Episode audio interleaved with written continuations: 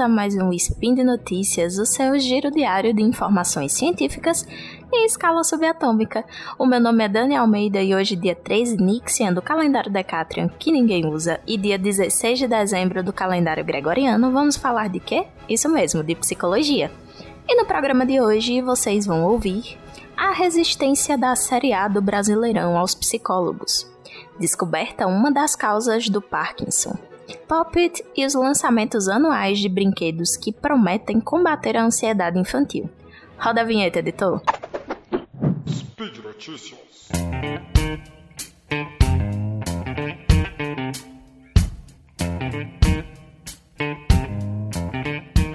Bom, gente, a nossa primeira notícia é sobre a resistência da Série A do Brasileirão aos psicólogos. E aí a gente sabe que resultados ruins, críticas, falta de oportunidade, salário atrasado são problemas que podem acontecer com todo e qualquer trabalhador. Mas quando a gente fala de atletas, questões como críticas e instigamentos da torcida, lesões, idade e tratamento da imprensa, a situação fica ainda mais estressante. O escopo disso se amplia muito mais quando a gente fala do futebol, que é considerado uma paixão nacional. E não precisa ser lá muito esperto para perceber que tanta pressão gera um ambiente bem hostil e potencialmente adoecedor. Mas ainda assim, times da Série A do Brasileirão, considerados a elite do futebol no nosso país, resistem à contratação de psicólogos. Em um levantamento que foi feito pelo jornal Estadão, consta que times como Chapecoense, Atlético Mineiro, Bahia, Corinthians, Cuiabá, Flamengo, Grêmio e Internacional são clubes que ainda não contam com psicólogo nas equipes principais.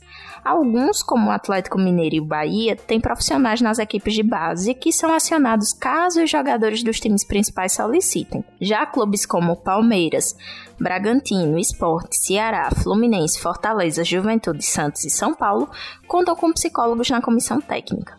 Nesse ano, a Chapecoense, Palmeiras e o Esporte informaram ter diagnosticado atletas com algum tipo de transtorno mental oferecendo tratamento.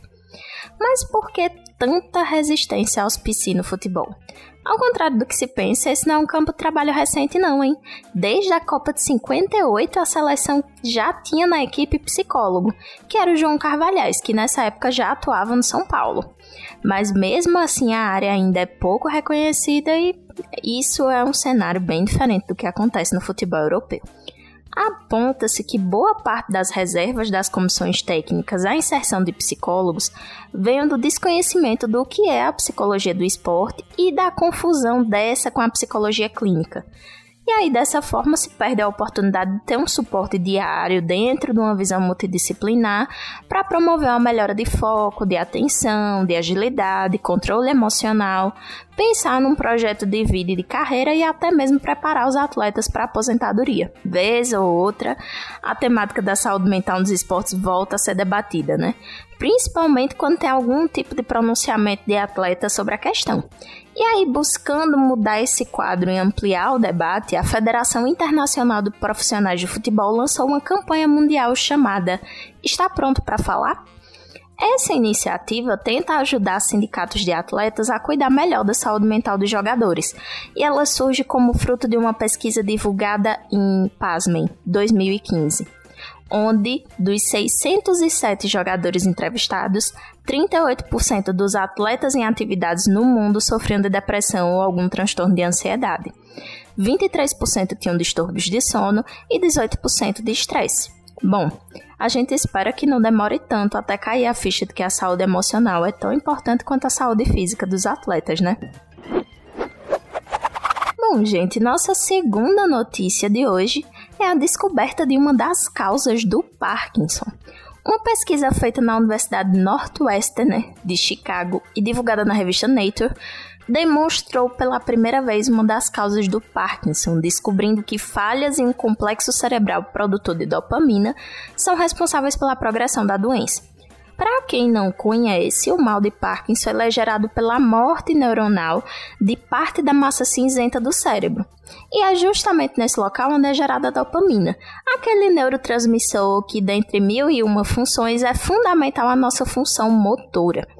E aí, com a queda na quantidade desses neurônios, surgem os tremores e a rigidez que todo mundo já conhece quando se fala na doença, né? Mas a grande descoberta é que a doença não afeta o neurônio inteiro de uma vez só. Na verdade, ela inicia nos axônios, aquele fiozinho fininho que transmite o impulso nervoso. E só depois disso passa a afetar o corpo do neurônio, que é aquela partezinha mais estrelada que parece aquele solzinho que a gente desenha quando é criança. Essas duas alterações são necessárias para que a doença se desenvolva, diferente do que se pensava há cerca de 30 anos, que achavam que os sintomas eram gerados apenas pela falta de dopamina nos axônios, que são os fiozinhos. E aí, essa pesquisa demonstrou ainda como defeitos no complexo mitocondrial 1 do cérebro levam a uma lenta e contínua progressão do Parkinson, identificando que a disfunção nessa área é uma das causas da doença. E aí, para isso, a hipótese foi testada através da utilização de um modelo animal feito com ratos. Neles foram eliminados o gene fundamental à formação do complexo mitocondrial 1 e observaram as consequências, né? E esse é considerado o primeiro modelo animal conhecido que mimetiza o Parkinson em humanos. Para vocês terem uma ideia da acurácia que esse modelo gerou, né? E a pesquisa do processo do adoecimento por Parkinson é especialmente importante porque ela descobriu que os neurônios não morrem imediatamente na falha desse complexo, mas sim quando eles começam a funcionar mal. Então, isso abre a possibilidade de tratamentos que visem a recuperação dessas funções. Vamos ver o que é que acontece, né? Poppet e os brinquedos que prometem combater a ansiedade. Minha gente, todo ano é lançado um brinquedo que promete combater o estresse, a ansiedade, gerar mais foco, ainda que não haja comprovação científica nenhuma disso, né?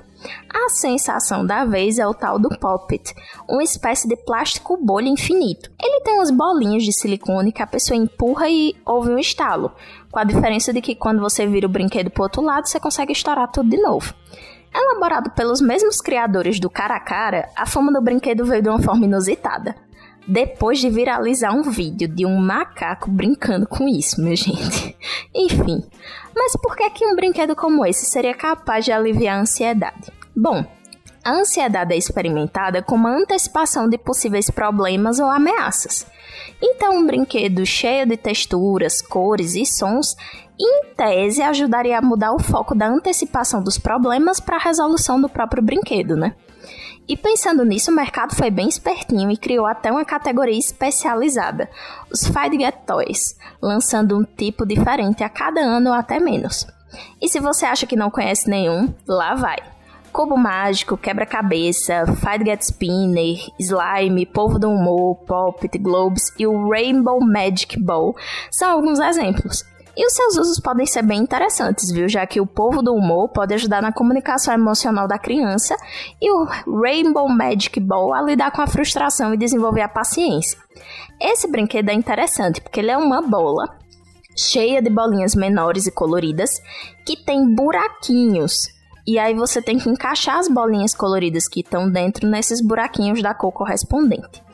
Mas é importante salientar que não há estudos suficientes sobre o impacto de brinquedos como esse. O que existem são pesquisas preliminares de autorrelato que indicam melhora da atenção e de habilidades de interação. E se você já ouviu meus outros spins aqui, você sabe o que é que eu penso de pesquisas de autorrelato. São uma boa pista, mas não comprovam nada. E aí, sem comprovação nenhuma, entra ano, sai ano, esses brinquedos se popularizam entre crianças e adultos e toda hora tem uma nova febre, né? Isso reflete a nossa busca por soluções simples e rápidas para problemas complexos. E no fim, a gente acaba enxugando o gelo, tratando as consequências e esquecendo de procurar as causas.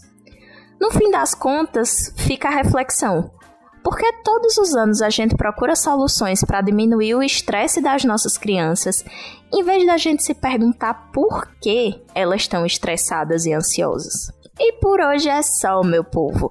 Todos os links que eu comentei estão lá no post. Vai lá, deixa seu comentário, sua dúvida, ou seja lá o que for. Esse podcast só é possível de acontecer por conta do, do seu apoio no patronato do SciCast, tanto no Patreon quanto no Padrim e também no PicPay. Comam vegetais, compartilhem memes e façam amigos. Um cheiro e até amanhã!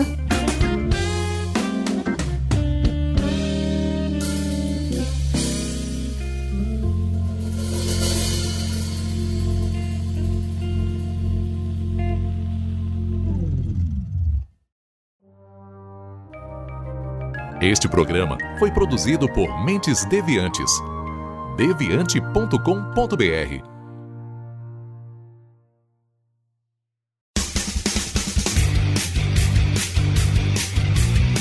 Cortes, edição de podcast.